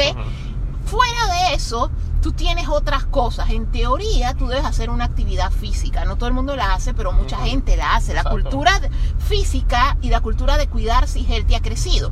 Si tú vas una hora o media hora al gimnasio, caminas, montas bicicleta, haces yoga o haces el deporte de tu interés, al final de cuentas, a lo que yo me refiero, cuando tú haces la matemática, la persona promedio para ver televisión en una semana, contando los siete días, puede que tenga tres a cuatro horas por día.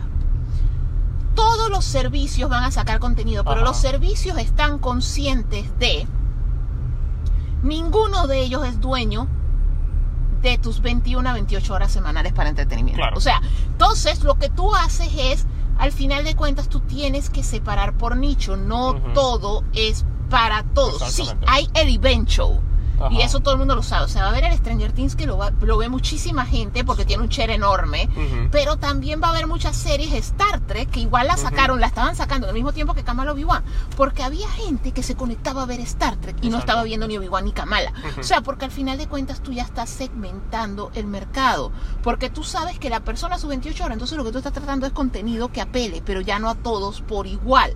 Hay muchas series que ha sacado Disney Plus que mucha gente geek, que son los más grandes amantes de Disney Plus, en su vida las han visto y no está mal.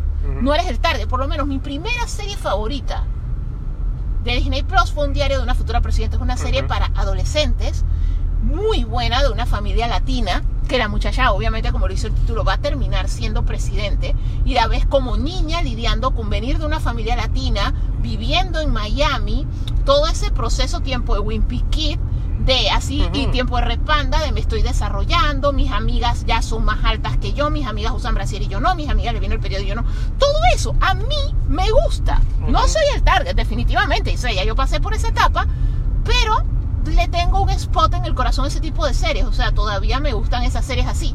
Pero yo estoy consciente que a una persona adulta, por lo menos Jorge no la vio conmigo, porque él no era el target, no No le gusta esa vaina. No. Entonces, al final de cuentas, eso no la hace mala. Que la Exacto. lanzaron cuando la lanzaron, no es de que porque la lanzaron con Mandalorian, no.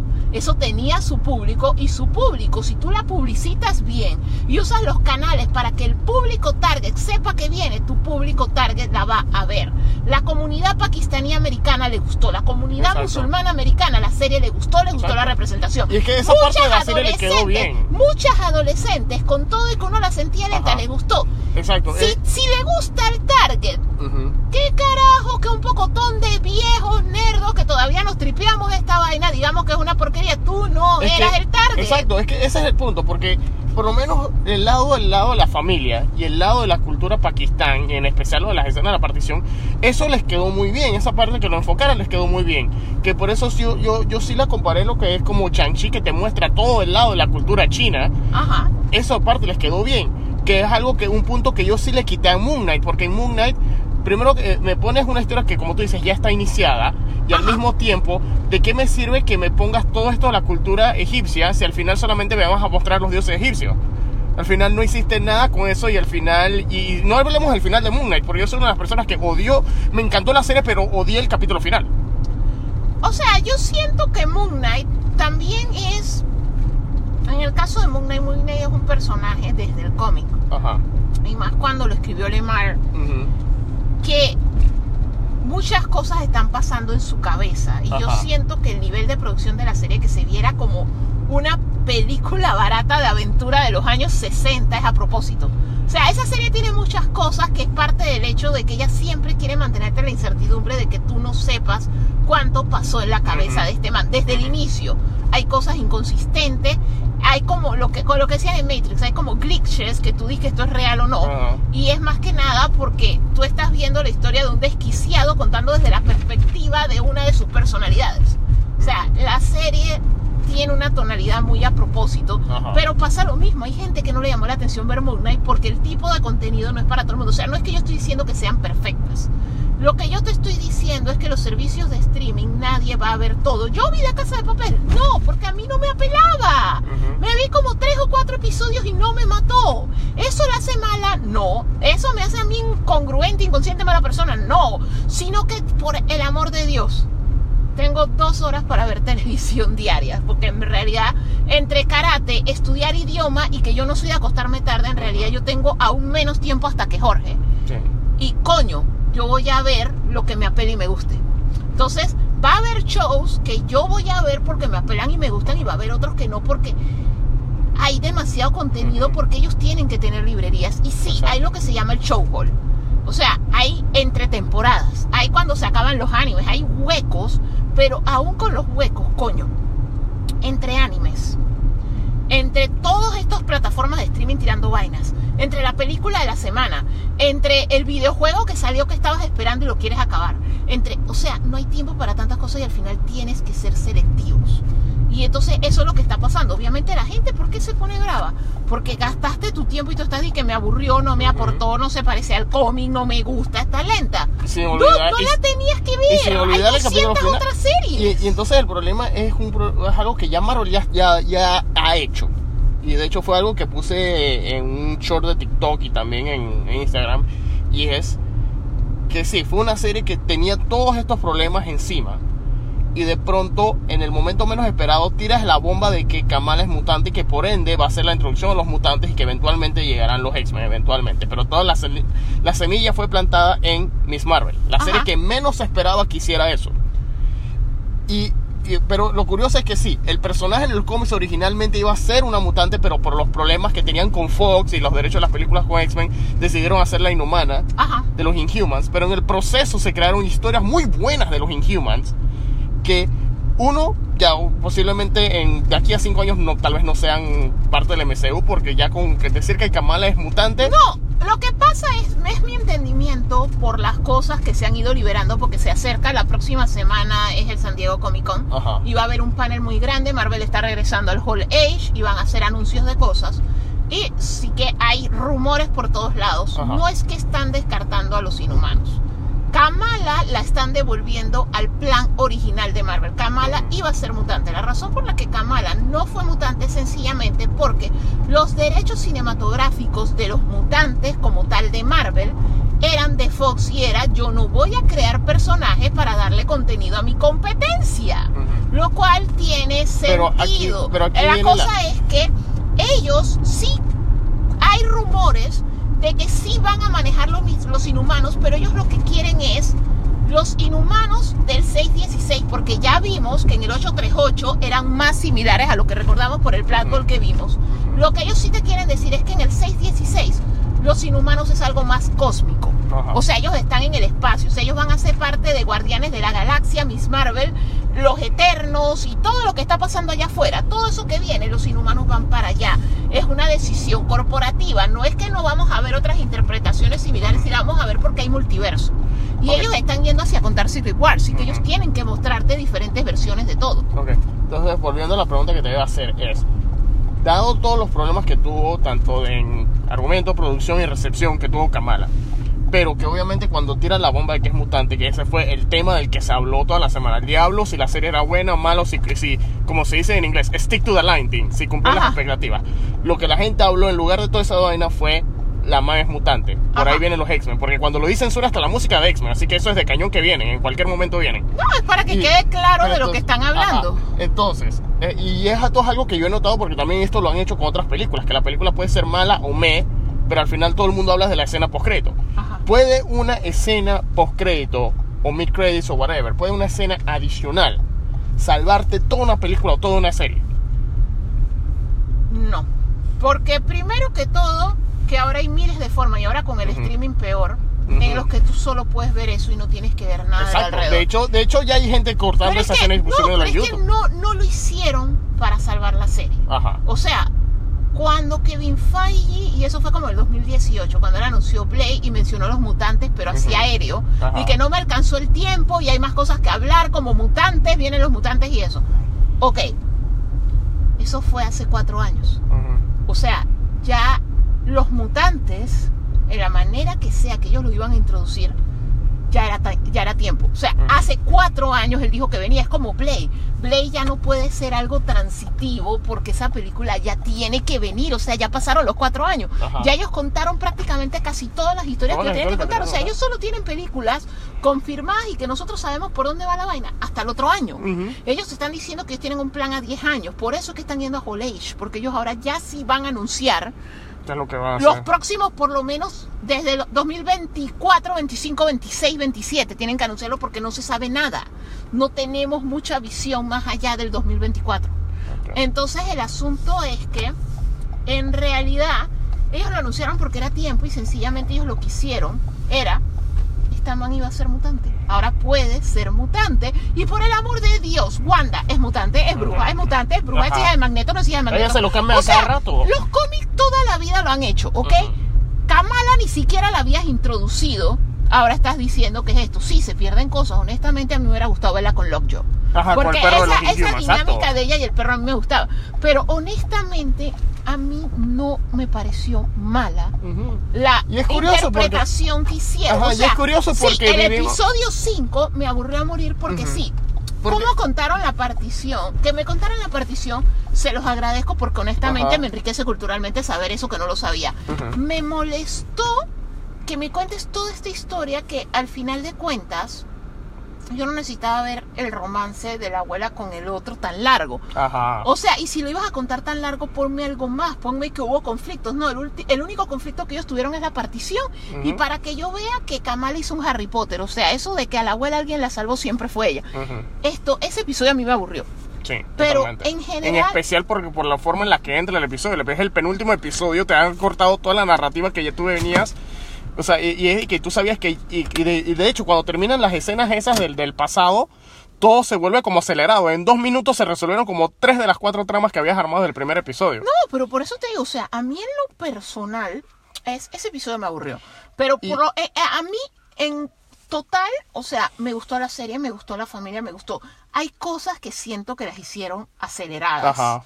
O sea, que si hubieran tenido más tiempo, uno no las sentiría tan como... Exacto. Como, como que, o sea, se sintió como Game of Thrones en el sentido de la transición de los padres a sobreprotejo a mi hija al grado de que no la quiero dejar ir a una convención nerda donde no le va a pasar nada, a ahora mi hija es heroína y yo le hago el disfraz. Ajá. Eh, eh, esas transiciones fueron muy rápidas y ahí sí se nota que le hizo falta tiempo. Sí. Esto, pero en general yo siento que la serie no es que es un bodrio total, sino que literalmente eh, era lo que yo hablaba contigo el otro día que estábamos viendo un video en internet y alguien estaba haciendo un review así, dizque desde la perspectiva de ahora, haciendo un review de Lizzie McGuire, y que lo decía que Lizzie McGuire es la cosa más estúpida que he visto sobre toda la película, y es disque, man, pero primero que todo que estás haciendo un review de una serie para twins, Twins. o sea, chiquillas entre 12 y Que- 14 años, Que, y lo estás que él lo dice en el video. Vagamente recuerdo haberla visto. No, pero no es eso, porque obviamente para hacer el review la vio y la analizó porque La vio review- ahora. No, pero él dijo sí. que vagamente la vio cuando, Ah, cuando no, salió. sí, pero es que el punto al que me refiero no es a ese. O sea, coño, tú puedes agarrar algo que a mí me encantara cuando yo tenía 10 años y me lo pones a mí misma ahora, que es como el caso que yo te decía Sailor Moon. Ajá, Tú me agarrabas a mí, adolescente, y yo daba la vida por Sailor Moon. O sea, la vida. Salió Sailor Moon Crystal y me aburrió. Salieron las bands de Sailor Moon que todas mis amigas quieren y yo estoy de que están horribles y no me interesan en lo más mínimo. O sea, ¿qué quiere decir eso? Yo no soy la persona que yo era cuando vi Sailor Moon. Ajá. O sea, si yo trato de hacerle un review a Sailor Moon ahora, te lo aseguro que la voy a detonar totalmente porque para mí, ahora, adulta, soy la estupidez más grande que existe. En su momento no, porque las cosas tienen target, que por eso es que yo ponía el ejemplo de Peppa Pig. Peppa Pig, a un niño de dos o tres años, Peppa Pig es lo mejor que ha visto en su vida. Pónselo a un niño de 10 años. Es estúpida. O sea, entonces al final, pónselo a un adulto, ni se diga esa puerca antipática. Pero eh, ese es el punto al que yo te voy. Las cosas tienen sus momentos y sus audiencias. Lizzie McGuire, para las chiquillas entre 12 y 14 años que la vieron, o mujeres tal vez de un poquito más de edad, tal vez jóvenes adultas que la vieron, les apeló porque eran el target en ese momento, ¿ok? Pero tú desde la perspectiva de no soy el target, es la cosa más estúpida y aburrida porque no eres el target. O sea, al final de cuentas es lo que tú tienes que ser objetivo. O sea, va a haber cosas que no te van a gustar porque no son el target. Va a haber tramas que ella va a tratar que te van a aburrir porque no era para No, ti. ajá. Entonces, eso es lo que nosotros tenemos que estar conscientes con el MCU. Ya va a haber cosas del MCU. Falcon o Winter Soldier no era para mí. Fue la cosa más aburrida que yo haya visto. De hecho, si yo tengo que poner en orden las series del MCU, para mí esa es casi la última. Porque me aburrió. ¿Pero por qué me aburrió? Y Jorge se los puede decir. A mí me aburre Born Identity, a mí me aburren las misiones imposibles, a mí no me gustan las películas de acción, como me Ujú. hago conectar una serie de acción. Entonces, Exacto. yo no puedo yo decir que es mala, sino que sencillamente a mí no me gusta el género, no me iba a gustar. Exacto. Que por hecho, eh, al contrario, a mí sí me gustó Falcon Winter Soldier. A mí Porque sí me... tú eres amante del género. Exacto. A mí me gustó Hawkeye porque soy amante también de las, de las comedias de acción como eh, Beverly Hills Cop y, eso, eh, y la Arma Mortal, del, en especial la 2 y la 3. Y eso era lo que era Hawkeye. Y- Exacto, y a mí me gustó Moon Knight porque a mí me encanta Ajá. ver vainas de locos. Exacto. O sea, Y- ese es el asunto. O sea, ya al final de cuentas es, no tienes que ver todo o no todo te va a gustar porque ya las cosas sí están más Lo que, targeteadas. lo que yo siento es que sí las cosas deberían estar un poquito más de permitir ya yo quiero obviamente yo sé que todo el mundo quiere ver los personajes obviamente todos quieren ver cómo todo se conecta pero yo sí quiero quisiera que eh, ciertos proyectos se se defendieran por sí solos, me explico, o sea, que no todo tenga que estar conectado o que no sea que, ah, esta revelación en los últimos episodios es porque se va a conectar con esto, o sea, Hawkeye, yo siento que Hawkeye era una serie que estaba bien, normal, o sea, no era para todo el mundo, pero era una serie que se podía defender sola. No había necesidad de poner a Kingpin como un final boss, en especial si lo metiste en, los últimos, en el último No episodio. es eso, lo que pasa es que, o sea, Hawkeye fue hecha para ser como la despedida a Hawkeye, la Ajá. transición, porque él, sí, Bishop, él sí es, ya yo estoy viejo, yo quiero pasar el resto de mi tiempo con mi esposa y mis hijos, Ajá. ya yo me sacrifiqué, ya yo serví a mi país, que lo haga otro, pero a su vez, man, sucede en Nueva York, o sea, cuando ocurren en cierto lugar, no hace sentido que no salga el otro, o sea, lastimosamente el mundo de Marvel es, así. O sea, eso, eso es como decir, nosotros que vivimos acá, o sea, es como que tú vayas a un lugar que, o sea, un lugar súper público, que hay una, un evento, lo que sea, y no te encuentres a tres personas conocidas, porque todos vivimos aquí y el país es pequeño, y la ciudad es pequeña, sobre todo. Es lo mismo, o sea, Manhattan no es tan grande. ¿Cómo es posible que vive toda, o sea, es una isla tan pequeña dentro de un estado que es un no es tan grande tampoco. Y tú me vas a decir que Spider-Man está en problema y el abogado no va a ser Mac Murdock. O tú me vas a decir que pasó todo lo que pasó en el final de temporada de Hawkeye y no llegó Spider-Man. Makes no sense. Exactamente. O sea, esa es la realidad, esa ciudad es chiquitita. Exactamente. Bueno, con eso los dejamos con este episodio 101. Muchas gracias por acompañarnos. Te recuerda que tenemos nuestra cuenta de TikTok con reviews cortos, nuestro YouTube con videos bien detallados y nuestras noticias que siempre salen en Instagram. Muchas gracias. Se despide Jorge de parte de Alicia y chao. ¡Hey! Gracias por viajar con nosotros en la ruta del geek. Al escucharnos, por favor, recuerda cliquear en subscribe en cualquiera de las plataformas como Spotify, Apple y Google Podcast, gracias a Anchor FM. También puedes darnos comentarios y sugerencias y seguirnos en Instagram en las cuentas La Ruta del Geek, Sakura002, Living Atencio y Ghostbuster Panamá 507. Nos vemos en el próximo viaje.